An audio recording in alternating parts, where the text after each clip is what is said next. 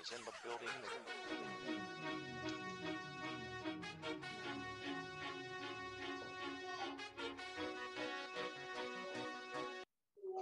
Fala, amigos do Hard Count, aqui é o Vicente Brasil, estamos chegando ao nosso 14 episódio. Vamos falar de draft, claro, né? Estamos nessa fase do ano, então vamos falar um pouco da. Um pouco não, vamos falar bastante da segunda parte do nosso mock draft. Mas antes disso, queria dar as boas-vindas aos meus companheiros, aos meus amigos de sempre, de anos. Teminha, como é que tá por aí, cara? Bom dia, Brasa. Bado, estamos aí preparados para finalizar esse mock 1.0, falar um pouquinho mais de, de futebol que a gente gosta, cara. Boa. E você, Bado? Tá na mesma vibe do Dema aí? Como é que estão as coisas? Bom dia, boa tarde, boa noite, meus amigos. É, bom, tá chegando a hora, né? Próxima semana nós temos o, o primeiro round, finalmente. E temos que concluir várias coisas essa semana, né? Primeiro começando por esse mock, e a semana promete ser bastante agitada e também com, com algumas ações e, e novas versões que a gente pretende publicar. Então, tem pouca coisa acontecendo fora isso, né? Mas o, mas o draft está agitando bastante aí as notícias. Legal. E para começar, claro, nosso quiz, quiz do Brasa. Vou fazer a pergunta sobre um cara que foi ou é número 14, né? Um jogador com a camisa 14. E a primeira dica que eu vou dar sobre esse jogador, eu vou restringir bem já. Este jogador é um quarterback. Dema, dê o seu palpite. 14, quarterback, cara, eu vou no Fitzpatrick por, por enquanto. Fitzmagic. E você, Bado? Cara, eu vou de Andy Dalton. Andy Dalton, o canhão vermelho. Boa. Red Rifle. Boa. Então, mais para o final ali, claro, chegando ao fim do nosso, do nosso episódio aqui, eu trago mais, mais dicas até a gente matar a charada. E agora, segunda vinheta do dia, quentinhas do Dema, manda ver. Quentinha essa semana tá meio parada, cara, não tem muita coisa rodando. Mas Eu diria Bado, mais parado que olhar de santo. é, exatamente.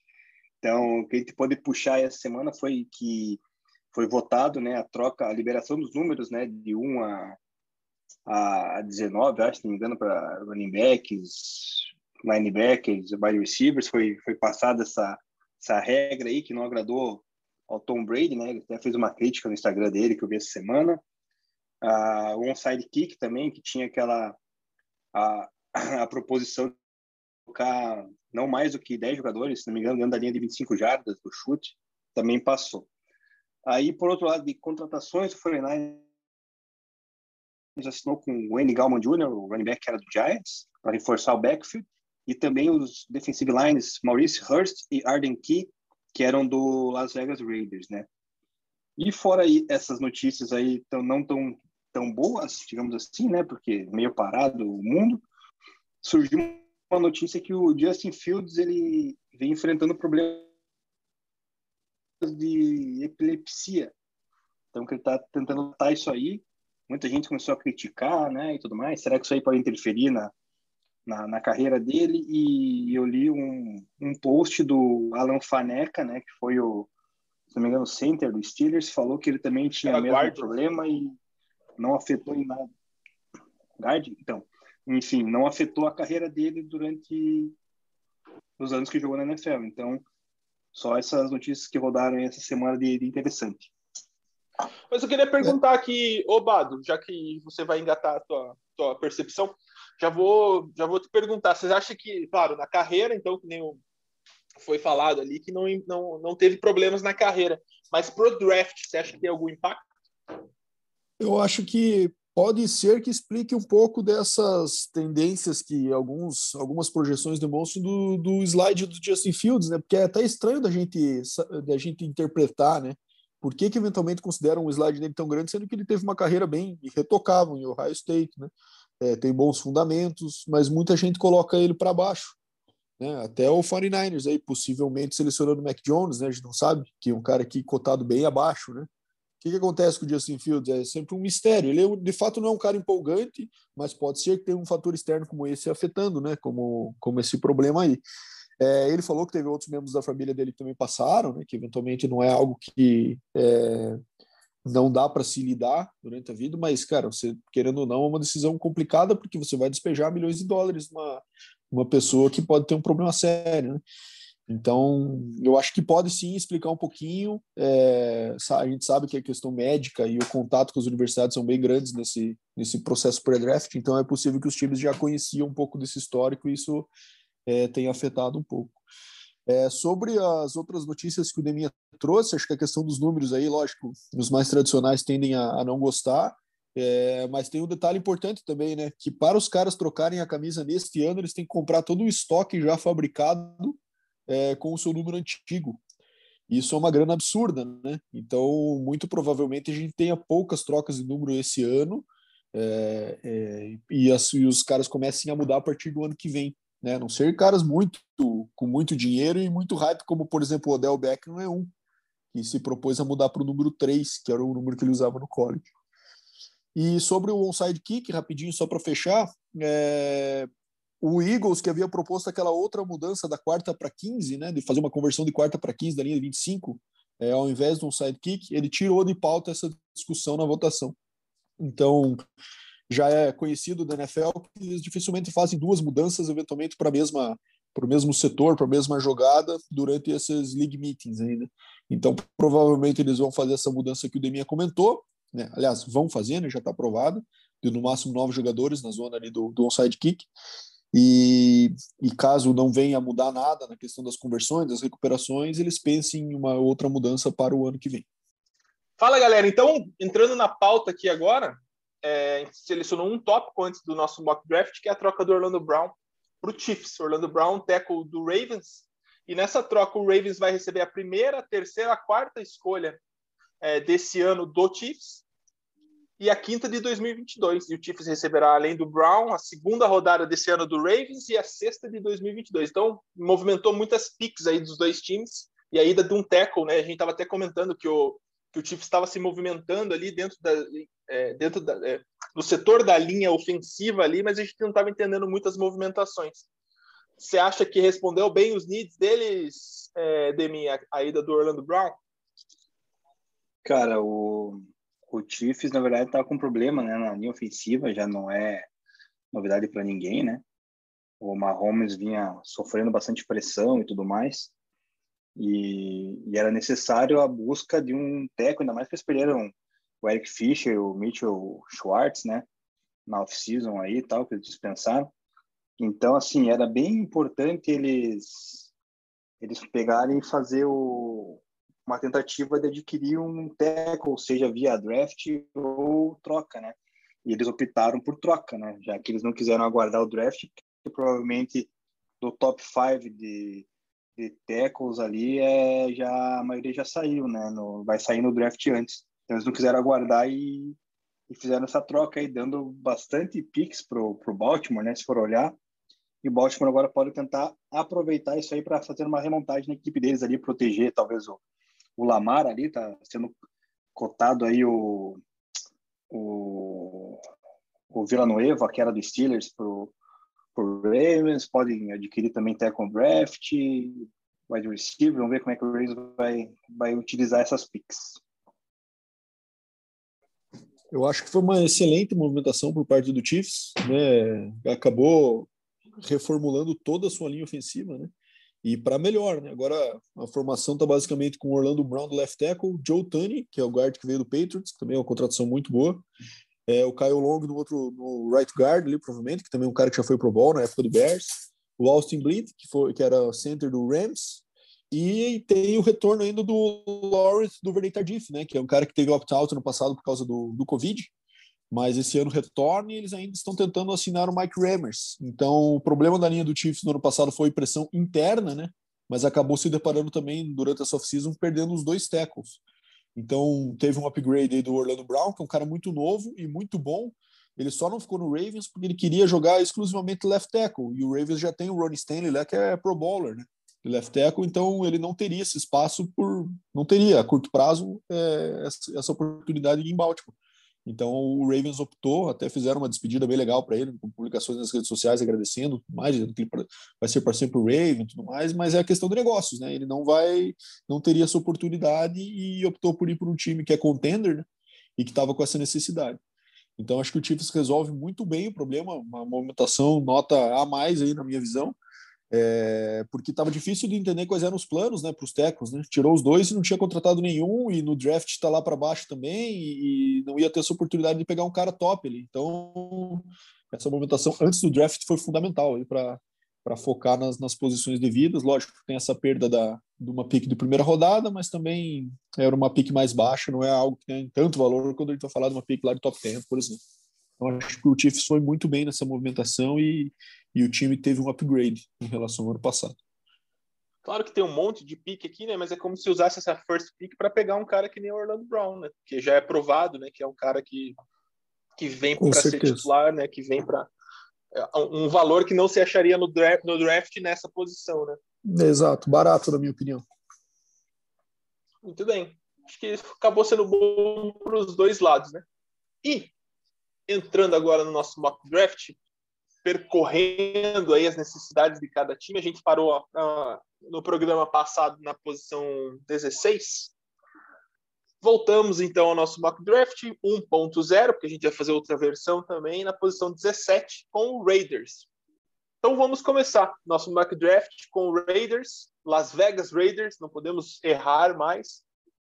E o nome, o primeiro nome aí selecionado por nós é JC Horn, o filho do Joe Horn, aquele que fazia comemorações loucas, escondia celulares atrás do, do field goal para comemorar. E aí, Bado, o que, que você acha? É, o Raiders, assim, até nas pesquisas foi um motivo de piada aqui para nós, porque a gente vê os draft needs do, do, do, Raiders, tem de tudo lá, né? Então, assim, o Raiders acaba sendo bem, o Raiders acaba sendo bem refém das próprias escolhas que ele fez, né? Então, eles estão com o Colton Miller, por exemplo, left tackle, é, e eles estão com o Damon Arnett como primeiro, primeiro cornerback do elenco. E são caras que ainda não se firmaram e agora estão em posições críticas. Né? Então, até por isso, como o Damon Arnett ainda, na minha visão, é uma dúvida, eu acho que faz sentido a escolha do Jason Horn, que é um cornerback muito físico, né? É, na minha visão, é um, um, upgrade em relação ao Damon Arnett, que é, foi first rounder também no ano passado, né? É, e agora e acho que o Raiders tem vários buracos no elenco, mas principalmente na sua defesa, né? Então, acho que investiu bastante no ataque no, no, draft do ano passado. E esse ano, na minha visão, vai ter que investir mais na, no setor defensivo. Até porque de pass rushes eles estão teoricamente bem, né? Com Clelin Ferrell e Yannick Ngaku.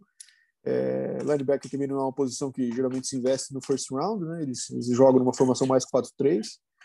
E de safety eles trouxeram de volta o Carl Joseph também, que é um cara que tinha sido draftado por eles e saiu e retornou. E, então acho que cornerback é uma posição interessante, até porque é clichê, mas é, é uma realidade. Não se pode ter corners bons suficientes na NFL, né? Sempre, sempre é bom ter, ter bastante jogador nessa posição. Então acho que é uma pick que faz sentido para o Raiders na, na 17.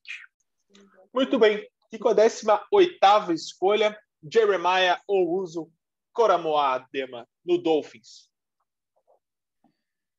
Bom, o, o Dolphins, né, que já tem a sua escolha número 6 lá, que provavelmente vai gastar no, no wide receiver ou talvez ali num, num teco para proteger o Tua.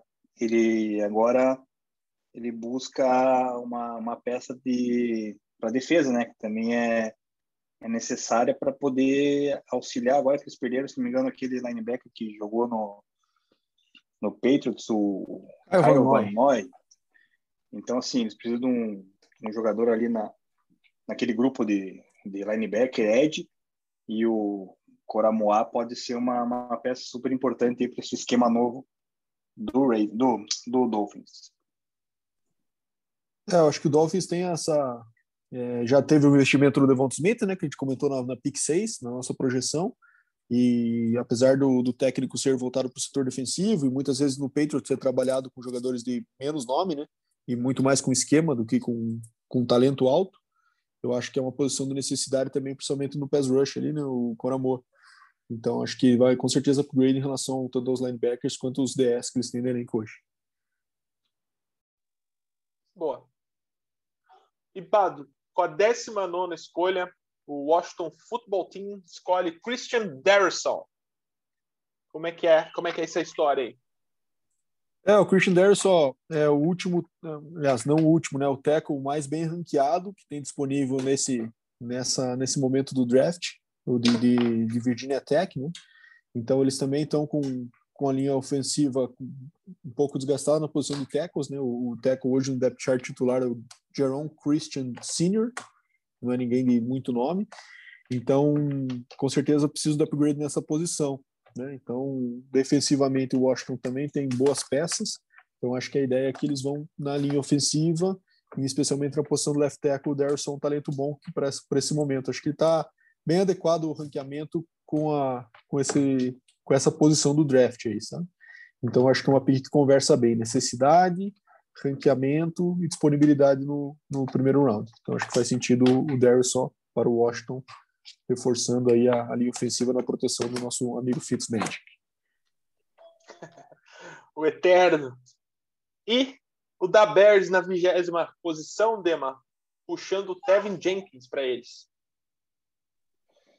Tevin Jenkins, mais um teco aí disponível né, na, nesse draft. A gente nem chegou a falar dele no top 5 lá quando a gente selecionou as melhores prospects, né?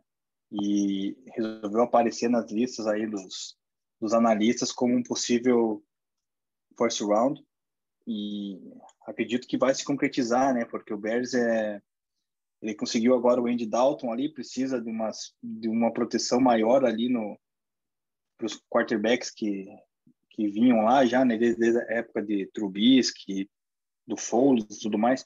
Então, assim, ele é uma necessidade do Bears, um, um tackle, e aí, após o, o, Christian Dorso aí, que já saiu, fica aí na, no board o, o Tevin Smith, que o Bala tem um certo preconceito com ele, né? Só porque ele usa óculos.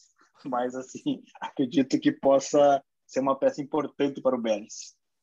Preconceito algum, pô. A gente só se referia a ele como teco de óculos, não porque algum tipo de demérito por ele. Até porque eu já usei óculos também, cara. então, é. Mas assim, só um comentário sobre o depth chart do Bears, o ataque do, do, do, Bears é uma desgraça de ver, né, cara? A gente vê ali, tem Allen Robinson, David Montgomery, que são caras bons, mas o restante, cara, tem, tem espaço para upgrade em todas as posições, né? Mas o Mooney é bom, tá no meu time da dinastia. Ah, o Darnell Mooney, isso, bom jogador. Anthony Miller também, um dos wide receivers, acho que é o setor menos preocupa, assim, né? Mas a linha ofensiva, a gente via o Montgomery no passado com muita dificuldade, né? Ele precisava ter muito carry para ter um jogo minimamente decente, né? Por conta da, de, de pouco espaço de bloqueio. Né? Então, acho que faz sentido essa, esse investimento na linha ofensiva aí por parte do Bears, porque hoje o tackle deles titular é o Charles Leno Jr. Então, acho que dá para dar uma upgrade aí, dar uma reformulada, hein? jogar alguns caras de troca de posição para tentar melhorar esse, principalmente o bloqueio para a corrida trocar o júnior por um sênior, né, Exato, exatamente. Agora, na posição 21, que me lembra muito o Lucas Mullet no Crocodiles, um grande craque, né? Posição 21 do Indianapolis Colts, Dema. Gregory Rousseau, nosso iluminista. Gregory Rousseau, um Ed, né, da Universidade de Miami, foi tem um grande hype né, nele e no Jalen Phillips, né, que é companheiro dele, que também deve sair na primeira rodada do draft desse ano.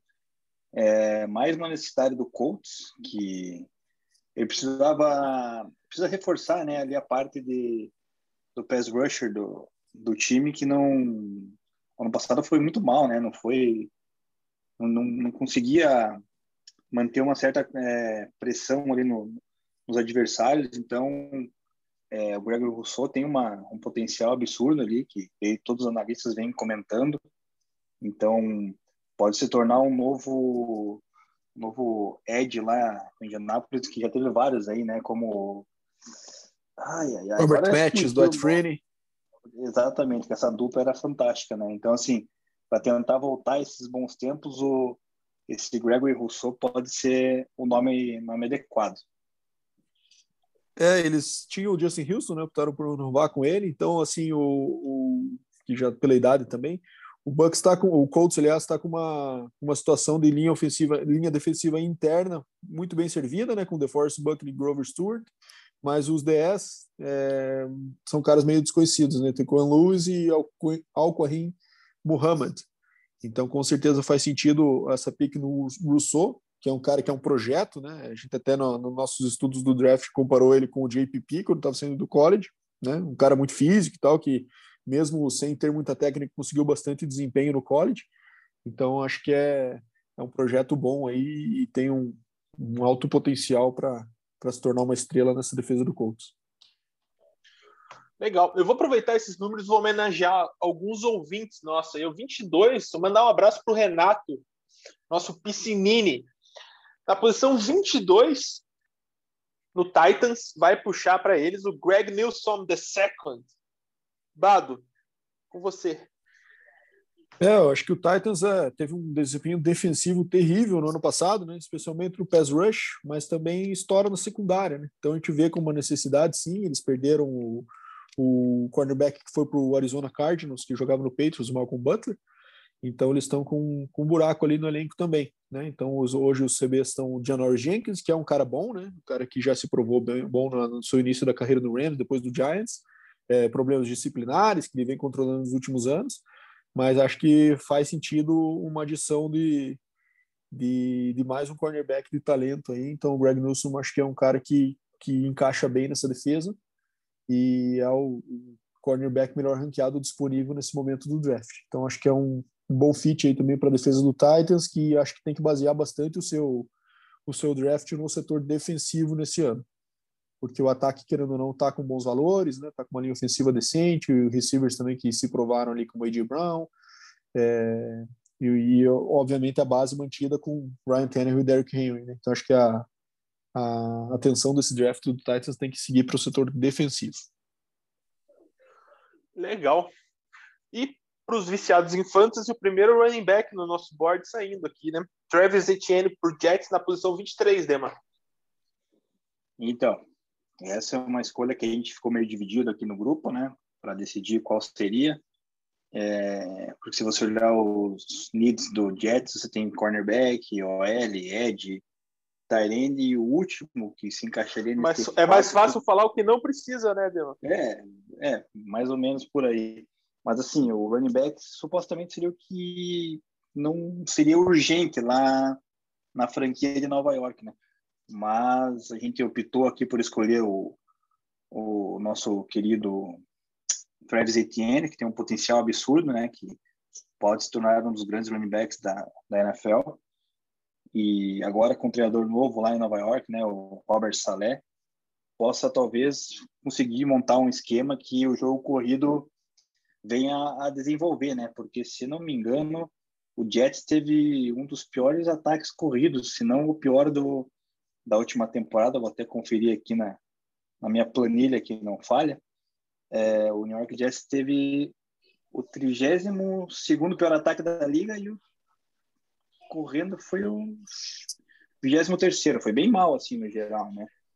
Então assim precisa de uma peça para para levar o jogo corrido, né? Um pouco mais de, de, de, de fluência para poder ajudar o, o, quarterback, né? Que vai ser o novo prodígio aí da, da cidade, que é o Zach Wilson, né? Então, assim, é uma escolha também necessária e vamos ver se vai encaixar lá agora com o Salé.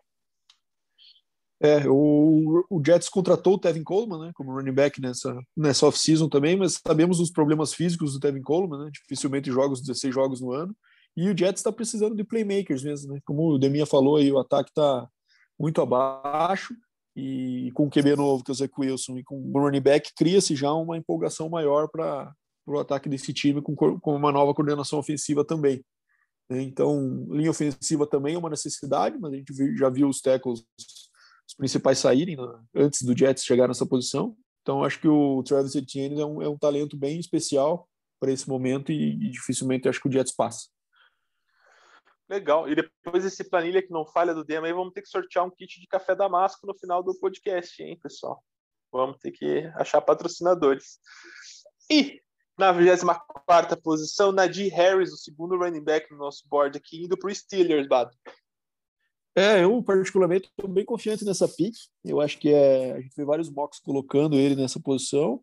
E, e sem o James Conner agora, né? O Steelers tem essa necessidade do running back mais é, parrudo, né? Tem o Ben Snell lá, que também na, na ausência do Conner teve um desempenho razoável mas eu acho que o running back da Alabama sempre chega com, com mais prontidão né, para atuar na NFL. Então, acho que faz sentido para complementar esse ataque. É, a defesa dos Steelers tem vários talentos já, então acho que fica. E, e a parte de, de jogo aéreo também, né, está bem estabelecido. E assim como o Jets, a gente falou, as linhas ofensivas de principal valor já saíram nesse momento da pick dos Steelers. Se eles não fizerem um trade-up aí para buscar alguém pouco antes, não vai chegar ninguém disponível para reforçar essa linha ofensiva. Então, acho que faz muito sentido é, você é, investir no running back bem completo, né? Como o Nadir Harris pode ajudar tanto no jogo aéreo quanto, obviamente, correndo, um cara com bastante paciência, leitura de gap. Então, acho que é uma pick que faz sentido e, e tentar trazer novamente o Steelers para a antiga tradição, né? Do jogo corrido forte, com running backs de, de valor, que faz tempo que a gente não vê, desde a saída do Bell, né? Muito bem. E na 25 posição, mandar um abraço para Leonardo Tomadon. Trevor Morig, do Jaguars, segunda pick do Jaguars nesse draft, Dema. O Jaguars vai adquirir na primeira, né? A gente já falou Trevor Lawrence. Vamos ver se vai dar certo para carregar o ataque do Jaguars, reconstruir, né? O, o ataque. E por outro lado, a defesa do Jaguars, que alguns anos atrás foi muito boa, excelente, diria, né? é, vem sofrendo com, com algumas, algumas perdas de jogadores aí e tudo mais, então precisa também de um, de um nome que possa causar um pouco de impacto lá, né? Principalmente na, na cobertura de, de jogos aéreos e o, e o melhor é, safety disponível nesse board é o, é o Trevon Merg, então o Jaguars acredito que pelas needs deles não tem nem por que pensar e, e tem que adquirir esse cara aí para poder ver se a defesa começa a, a fazer algo para fortalecer e ajudar, quem sabe, né, facilitar o trabalho, diria, do, do Lawrence, né, porque a gente sabe que o ataque do Jacksonville provavelmente vai render, né, resta saber se a defesa vai acompanhar. Então, assim, essa é uma peça bem importante que pode pode dar um pouco de gás ali na defesa do, do Jacksonville. É, acho que o, o Trevor Morgan é o único safety que está ranqueado para sair no first round, né? Depois dele cai bastante o nível dessa posição. A gente até falou nisso, como o safety vai perdendo valor aí nos últimos, nos últimos drafts, né? Mas é um cara que pode ajudar a secundária do. Por sinal, o Deminha fez um comentário que é realmente aquela defesa que a gente viu do Jaguars está completamente desmontada, né? Em relação àquele excelente desempenho defensivo, quase ganharam do Patriots no playoffs, né? Aquele time só sobrou o Miles Jack, basicamente.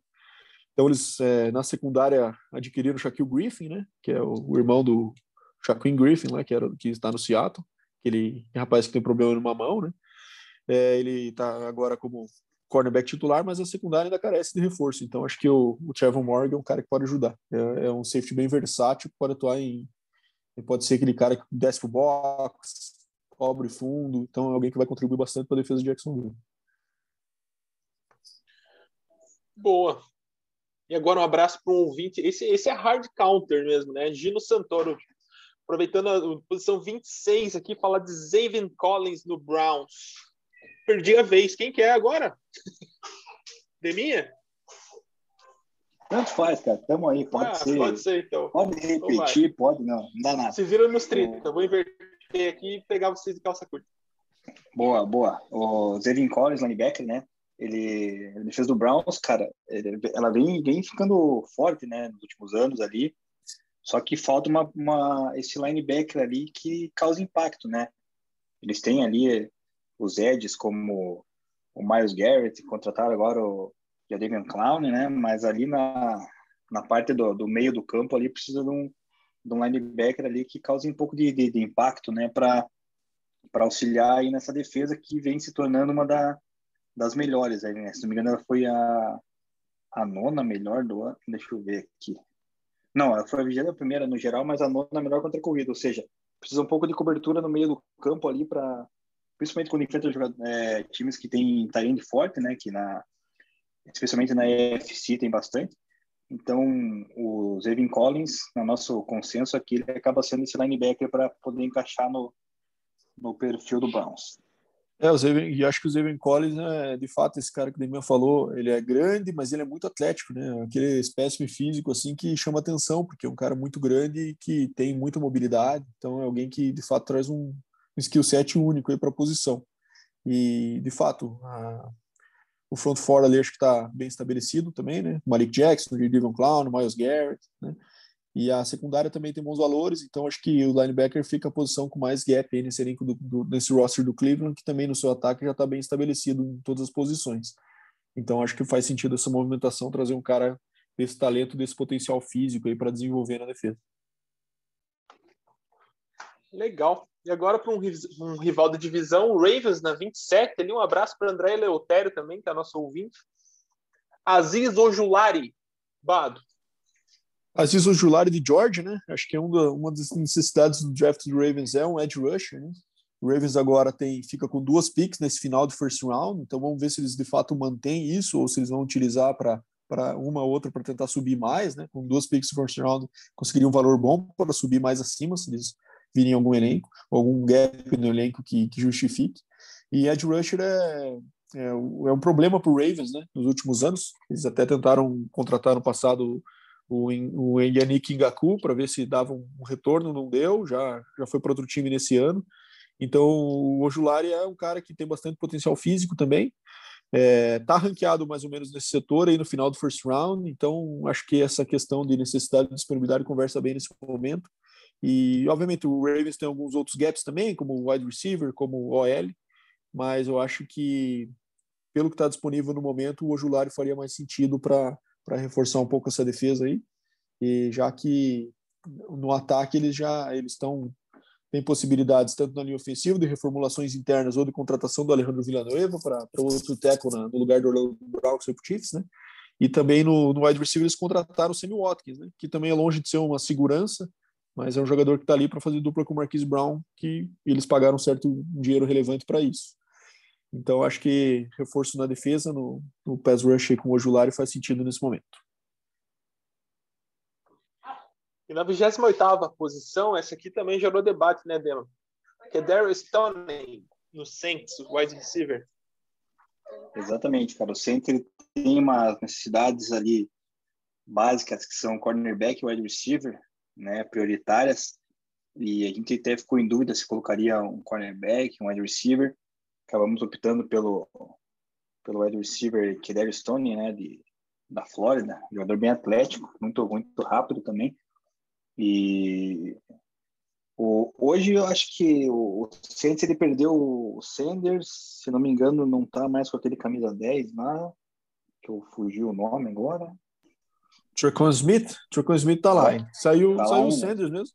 É, os titulares é. são Michael Thomas, Tracon Smith e Marquis Callaway. Então, ele precisa de um wide receiver, né, para complementar, diria o, o Michael Thomas. Mas daí para mim tem um porém, né, cara? Você vai complementar um, um grupo de wide receiver, sendo que você tem como quarterback James Winston, que pelo visto não usava óculos, mas precisava, né? Porque fez a cirurgia no, no olho.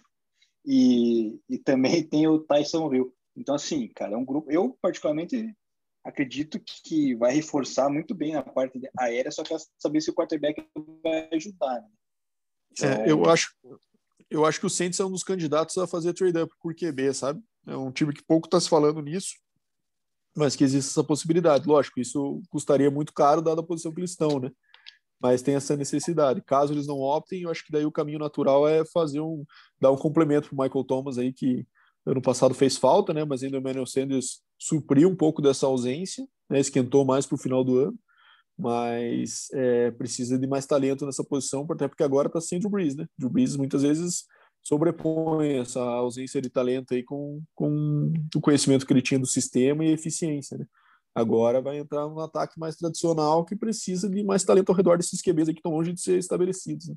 Então acho que o Tony é um cara bastante versátil e que é um brinquedinho novo importante para o Sean Payton ali para para criar matchups complicados para as defesas e abrir espaço também para o Michael Thomas é, desempenhar mais cobertura um contra um.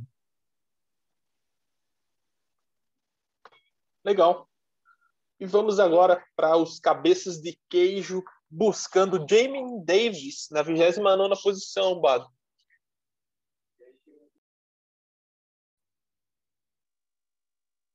Alô? Ih, travei, cara. Pode ir, pode ir. Tô, tô ouvindo. Alô? Alô? Oi. Alô? Ah, Sombra. A sigla. Pausa aí, brother. Pausa aí para voltar no Bado. Né? Alô? Alô? Bado. Bom, Jamin Davis, é, linebacker de Kentucky, né? Para reforçar a defesa do Packers. Acho que faz sentido essa pick nesse momento. Já começa a ser aquela, aquele setor do draft em que os times que já têm bons valores começam a pensar em trade down, né? É, deixar algum outro time que queira entrar no final do draft para pegar um talento específico que eles. Mas caso o Packers se mantenha, acho que a necessidade de linebacker é bem evidente no elenco, né? E o Jamie Davis viria talento especial aí para fazer parte dessa essa reformulação da defesa do Packers que vem acontecendo nos últimos anos. Né? Então, é, na, na, secundária acho que está bem estabelecido, principalmente com o Jair Alexander, né, que é um cara de bastante destaque. No pass rush também tem os nossos amigos, os irmãos Smith, né? Preston Smith e Zadar Smith, mas o, a versatilidade do nosso amigo Jamie Davis pode contribuir bastante para a rotação dessa defesa e para formar esse grupo de linebackers com mais força, porque fora eles tem os nossos amigos Ty Summers e o Chris Barnes, então, acho que dá para dá para ter um upgrade nessa posição. Aí a gente entende que o Packers pode ir nessa direção. Boa. Na trigésima posição, um time aí que vai dar o que falar por muitos anos, na minha visão ainda, o Bills, puxando Jalen Phillips, Deman. Então, o Buffalo Bills chegou na, na final da UFC contra o Kansas, né? E, mas encontrou dificuldades para parar o, o ataque lá do Chiefs não foi muito bem. É, no modo geral, o ataque do Bills ele é explosivo demais, né? O Josh Allen parece que se encaixou agora no sistema lá do, do Bills. Então, precisa de, um, de, um, uma peça para a defesa para tentar né, fazer um pouco mais de pressão nos adversários. A gente comentou do Gregory Rousseau agora há pouco e o Jalen Phillips, que é o outro companheiro dele lá da DU. Então, tá vindo agora para fortalecer a defesa do Bills, né? A defesa do Bills não foi tão bem.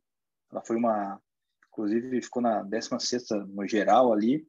Então, assim, se o Bills tiver interesse em ganhar, né, uma AFC ou talvez conseguir disputar um Super Bowl novamente, tem que reforçar a defesa. E, a, e essa é uma peça que acabou escorregando, poderia até sair um pouco antes o Phillips, mas que caindo na mão do Bills agora é um, uma excelente contratação. É, eu acho que o Bills também, caso um dos dois running backs não, não saia até essa posição, a gente falou do Etienne e do Najee Harris, é um candidato a pegar nessa, nesse, nesse momento do draft aí. Mas caso não cheguem, acho que o, o Ed Rusher acho que é a principal necessidade realmente. E o nosso amigo Jalen Phillips é um talento que tem que é mais consolidado no college que o companheiro dele de, de, de universidade, que é o Rousseau, né? Mas menos potencial físico, né? Mas é um cara também bastante eficiente. Então acho que faz sentido para a defesa do Bills. Beleza. E na 31 primeira posição era a pique original do, do Kansas City Chiefs, né? com essa troca que a gente comentou no início do programa do Orlando Brown, virou uma pique do Ravens, a segunda deles, né? Então ele tem a 27 e a 31. E é outro Jalen. Jalen Mayfield, Bado. É, até que foi curioso esse momento aí, porque, bom, saiu pouco, pouca projeção dessa pique ainda, né? Dado que a notícia é bem recente nos mocks e tal. Mas linha ofensiva é uma necessidade do Ravens também, né? Assim como era do Chiefs. Então foi curioso porque quando a gente fez a troca do nosso mock, ele mudou o time e o jogador se manteve, né? Que é o Jalen nessa posição. Então, por quê? A gente tem essa projeção deles assinarem com o Alejandro Villanueva para para right tackle depois do draft. Eles estão sinalizando essa, essa linha que ficaria com o Ronnie Stanley e Villanueva de tackles mas isso não a gente não pode se iludir também que essas, essas contratações de curto prazo aí são eliminam necessidades de draft, sabe? Às vezes os caras pegam justamente para fazer uma ponte e linha ofensiva é um setor que os, os jogadores jovens geralmente entram para se desenvolver. Então tem muitos casos de o Jenny Mills, por exemplo, era um cara que jogava de right tackle no college, né? Então geralmente jogadores assim que já no nível inferior de, de competição não era o principal linha ofensiva, digamos assim, do seu time, né? Jogava do right tackle, eles podem entrar como guard se desenvolver um ano, ver como se sai, para ver se no ano seguinte eles optam por continuar com o técnico titular ou movimentá-lo para essa posição. Né? Então, acho que o Jalen Mayfield é uma, um talento interessante e que pode contribuir mais em uma posição nessa linha do Ravens para ajudar nosso amigo Lamar Jackson no seu jogo aéreo, principalmente, que carece de evolução. Boa! Só, só um comentário, né? Diga lá! Um wide receiver aí no, na escolha do, do Baltimore, né? Então, que também é uma carência no elenco. Mas eu vou fazer minha crítica, né? Carência no elenco no wide receiver num time que não tem quarterback, né? Então não adianta muito. Então, é tem dois running backs, né? Precisa de um teco ali para ajudar a abrir espaço para corrida, né? Já que o Lamar Jackson ali prefere mais correr do que lançar a bola, então fica a minha crítica, né? Esse quarterback que o Badu tá fadado ama, ao né? fracasso. Não, não tá fadado ao fracasso, mas assim, eu não gosto, né? Já deixei claro e mais uma vez gosto de pontuar que para mim não não me agrada. Eu acho que o... Não me agrada, ótima frase. Eu acho que receiver é uma, é uma possibilidade nas duas picks do Ravens ali, que a gente comentou, né? Então acabou indo no, na direção de Edge e OL, mas é, a gente até ficou bastante em dúvida, né? Contra o Terrence Marshall da LSU, que seria o terceiro receiver daquela classe fabulosa da LSU que jogou com o Joe Burrow, campeão nacional e que aparentemente é um cara que está bem cotado no Ravens, no, board do Ravens. Então, não seria uma surpresa em qualquer uma dessas duas posições, nosso amigo Terrence Marshall, que inicialmente está cotado mais para o começo do segundo round, acabar entrando aí no, no primeiro round nesse quem, finalzinho. Quem que é o terceiro elemento dessa LSU? É o Justin Jefferson, esse cara, e quem que é outro? O Jamar Chase, né? Que a gente colocou ah, o Jamar Chase, que está no comecinho aqui. Isso. Legal. E aproveitando entre meios aí da posição 31 e 32, mandar um abraço para esse que é um ouvinte hard também, Eduardo Machado, que jogou com as duas, né? E na posição 32, Dema, chegando ao final, posição derradeira aqui, a Saint Samuel Jr. no Bucks. Brady jogou com o pai dele e agora ele vai jogar com o Brady de novo. Quer dizer, de novo é. não, né? Ele vai jogar com o Brady. A não ser que seja, é, seja é gato, o pai dele se fingindo aí de Junior.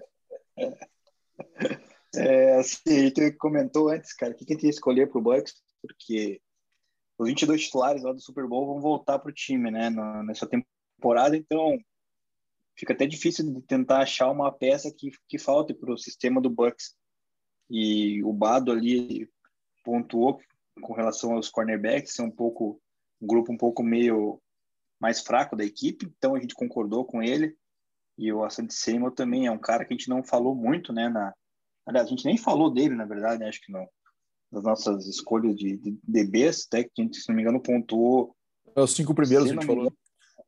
É, a gente falou. A gente falou até do Tyson Campbell de Georgia, né? Isso. Mas não falamos do Asante Seymour, mas nas projeções agora, nos analistas e tudo mais, o pessoal está escolhendo mais o, o Asante Seymour, né? Então, vamos ver se pode ser um, um reforço para aprender um pouco com essa defesa do, do Tampa ali, que é, que é forte, pelo menos no, no front seven, né? E pode vir agregar, né? Ajudar um pouco mais na cobertura lá do, dos Buccaneers, que na parte ofensiva não precisa de mais nada, né? Só precisa conservar o Brady ali no, no formal por mais uns três anos, que é capaz de ganhar mais dois títulos. Hein?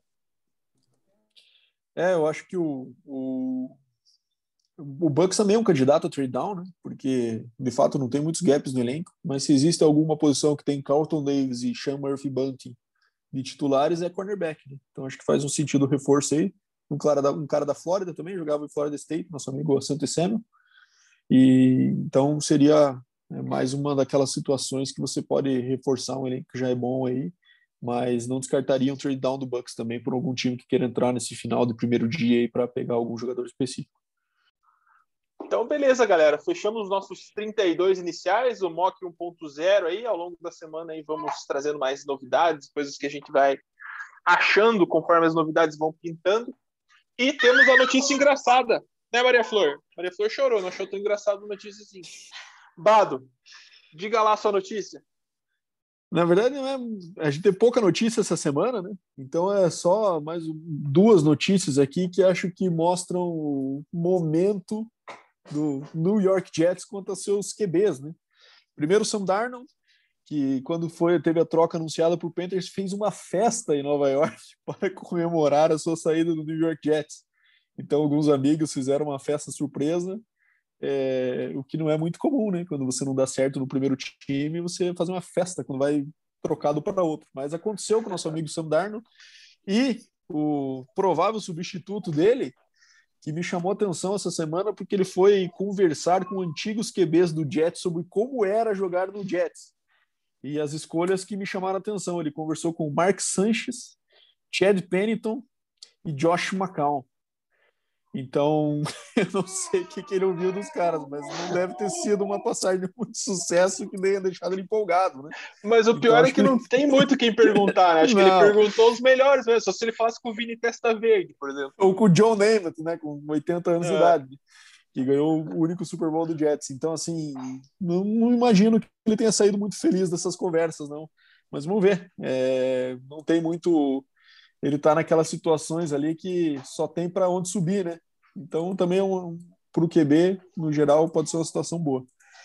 Então vamos só ver o que, que o futuro do Jets reserva nessa posição aí.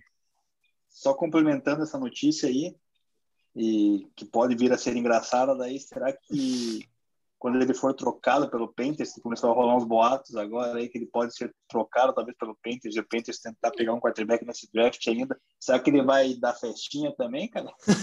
acho difícil daí, né? Porque é só ser festinha de, de aposentadoria, daí pelo jeito. Mas, é. cara, o, bem estranho esses boatos, por sinal, né? Eu acho que parece mais um leverage aí para tentar negociar um contrato melhor do quinto ano e tal, do que de fato aconteceu. Não é menor sentido os caras pegarem o Darno é, pagando um valor razoável nele, né? Para já trocar isso na sequência. Mas vamos ver. Não dá para duvidar de nada. E eu tenho uma notícia, é, Brasa. Engraçada? Não é tão engraçada, mas é uma notícia que entrou pro Guinness Book. Curiosa. Foi né? o curiosa. Curiosa, né? O Gronkowski ele entrou pro Guinness, que ele fez uma recepção de uma bola a mais de 180 metros de altura, lá que jogaram de um helicóptero na Universidade do Arizona, lá onde ele ele fez o seu corte. Então, saiu essa notícia aí ontem, se não me engano, que ele, ele recebeu essa bola e entrou por mim, cara, como recepção mais alta aí da, do mundo. Caraca, que coisa sensacional! E, e, geralmente Guinness Book traz os recordes mais inúteis, né, da, da vida. Pois é. Gronk tava com bastante coisa para fazer pelo jeito essa semana. Tava, tava complicado para ele. Muito bem. Vamos para o quiz? Eu tinha anotado aqui no, no meu notepad aqui algumas dicas, mas como o meu computador pifou no meio da gravação aqui, perdi tudo. Vou fazer uma pergunta aqui que eu lembro de cabeça que eu tinha pensado, que é a curiosidade sobre esse quarterback número 14, ele tem um recorde empatado com o Tom Brady. Ai, ai, ai. Recorde empatado com o Tom Brady. É capciosa essa, é capciosa essa, essa dica. É, muito. Pode dizer qual é o recorde? Ah, putz, não. Posso dizer daqui a pouco. Não, o recorde, se você falar o recorde, o, o Bado certo, cara. Ah, pô, eu vou dizer então. Mas não, mas não vou dizer. Vou fazer Dá outra dica, cara. Outra dica. Outra dica? O cara é uma lenda. É uma lenda, então não é nenhum dos nossos dois. Ah, eu, eu vou é. chutar então. Ah. Vou chutar nosso amigo, nosso amigo Dan Fouts, do Chargers, da década de 80, do ataque famoso do nosso amigo Don Coryell, chamado Air Coryell. Não sei se é ele, mas é um hall da fama aí que, que se ele é uma lenda, é o meu chute. Eu quero outra dica, cara, porque eu não sou outra essa enciclopédia igual do Bado, cara. Outra dica? É. é ele. Putz, eu vou, putz, eu vou. Agora eu vou escancarar. Ele é um cara jurássico do futebol americano, pré-NFL. Caraca, pré-NFL? Eu só lembro do Don Hudson, que era, que era receiver, né? No Packers, né? Que era um Sim, receiver, o primeiro que teve mais semana, mas ele é QB, então não sei. Pô, mas... Ah, já sei, já, quer dizer, posso chutar outro? Ah, pode, pode tudo agora. Otto Graham? Ah, moleque, chegamos lá. Boa! Ele usava a camisa 60 e poucos, depois mudou, mudou para 14. 14. Exatamente. Otto Graham, ele que foi o quarterback do lendário Paul Brown, no Cleveland Browns. Eles jogaram. Ele começou jogando na era outra liga, né? All America Football League, né? Se eu não me engano. É, American Football League, AFL. Uhum. E é, a All American Football Conference, era antes da, da American Football League. Ela acabou-se, três, três times acabaram entrando na NFL daí, né? Entre eles o Cleveland Browns. E daí o Otto Graham foi para lá e o recorde que ele detém junto ao Tom Brady é que ele também é campeão sete vezes profissionalmente no futebol americano. Então ele teve títulos nessa AAFC e também na NFL com o Cleveland Browns. Então era muito boa, como time era como time tido como o grande time da época e tal. Então, é, tinha essas ligas concorrentes e depois que veio a, a, surgir também, né, com o Lamar Hunt, a questão da, da AFC, né, da, da American Football League e tal, e depois teve essa junção, né, da era é, Super Bowl e tal, né. Mas é, é, é ainda mais antigo. É, era no período pós-guerra ali e tal que ele começou a carreira dele no Cleveland Browns com Paul Brown. É, e se fala Otto muito dele ser, o, dele ser o Tom Brady da época mesmo, né? Não só pelos títulos, mas também pelo perfilzão de galã, por ser a estrela da liga e tudo mais. Então, é, de fato, é muito boa lembrança. Um cara pro... é, importantíssimo na história do futebol americano. Vamos aproveitar e mandar um abraço pro Dadá, que ou ele deu a dica pro Brasa de novo, cara. Né, por ser um quarterback mais antigo lá, né? Que ele Pô, é Dadá não é tão antigo assim, né, mano? Você não, tinha que ser minha bisavó, dona Mas assim, Mas o Dadá é um cara que tem um conhecimento um pouco né, de jogadores mais antigos aí do que provavelmente eu, né? É. Eu, se você não falar Sim. jogador a partir de, do ano que eu nasci, pelo menos, eu não vou saber nenhum, cara. É, mas esse cara, o, o Otto Graham, cara. cara, é uma lenda, cara, é uma lenda. Ele é um cara aí do Hall da Fama, é um cara que todo mundo lembra como um dos grandes nomes do futebol americano de todos os tempos. Assim, é como se lembrar de Vince Lombardi, lembrar de Paul Brown, lembrar desses caras, assim. Não é uma dica tão, tão difícil, assim, uma, um quiz tão... Então, foi para mim, tá chateado o Dema. Depois eu vou fazer um só, só sobre o Denver no próximo episódio. só sobre o Denver de 2003 para frente. Tim Tebow, a resposta é Tim Tebow já. Número 15, semana que vem. acertou, Demo, acertou. Demo acertou a dica da semana que vem, nossa mãe de Ná. Então é isso, galera. Temos a. a Dema, como é que estamos preparando essa semana aí? Temos muitas novidades, né? Não dá spoilers, né? Que a gente combinou para não dar spoilers. Só diga o que vai rolar, mais ou menos. Não, não, não vamos falar aí, né? A gente vai Vamos ter que soltar só o Mock 2.0. Vai fazer. A gente, a gente não vai né? falar nada, a gente vai fazer. é. E vamos tentar pegar alguma dinâmica aí para tentar movimentar um pouco o nosso Insta, a galera que participa, né? Tem, a gente tem uma, um pessoalzinho aí que participa e tá dando uma moral pra gente, então a gente vai tentar fazer alguma coisa aí para para movimentar lá o Instagram pelo menos e daí na semana que vem a gente volta para discutir né o, o pós-draft, como foram as escolhas, né, de daqui da nosso 2.0 comparado com o que foi na, escolhido na vida real e também com o, o, de cada um, né, que a gente vai fazer, cada um vai fazer o, um individual também, né? Então vamos, vamos ver quem acerta mais no final das contas. E um grande abraço para todo mundo aí, cara, tenha um bom final de semana, restinho de final de semana e até Obrigado. semana que vem. Bado, recados finais. Eu só queria agradecer a galera que tem participado, a gente tem é, ouvido bastante sugestão, né, ou feedbacks aí dos nossos episódios, dos nossos ouvintes mais assíduos, e legal, acho que é, é bom ver que o nosso trabalho aí está sendo também acompanhado e o pessoal criticando, elogiando, é, é sempre bom para nós. E acho que finalmente chegou a hora, né, essa semana, então quinta-feira teremos a primeira rodada, então vamos ver como que a gente desenvolve, vamos dar, tentar dar uma agitada essa semana aí para gerar conteúdo também, nesse momento importantíssimo da liga, né, que é o draft todos os anos, vai ser em Cleveland esse ano. E depois começar a ver o que a gente acertou, errou, né? Como é que fica para nossas análises pós-draft e também daí os elencos mais formados para a gente começar a fazer a projeção para a temporada que vem. Então acho que essa semana é um momento bem importante aí que vai gerar bastante discussão para para o restante do, dos episódios. Legal demais. agradeço, reforço o agradecimento aí a nossos ouvintes. Muito legal ter você aqui até o final desse episódio. Né, filha? Manda um parabéns aí, um abraço para todos eles. E contamos com vocês aí, que nem o Bado falou, é muito legal. E a gente também vai desenvolvendo aqui um pouco as nossas habilidades de podcasters aqui. A gente faz isso porque a gente gosta muito do tema e fomos aprendendo com o tempo aí. Espero que vocês estejam gostando. É isso aí, galera. Até, o episódio 15, que é o quiz vai ser do Team Table, né, Dema? E é isso aí, galera. Boa, boa, boa semana, bom final de semana, boa noite, boa tarde, boa manhã para você que está ouvindo. E é isso aí. Um abração e até lá. Até a próxima. Coming real,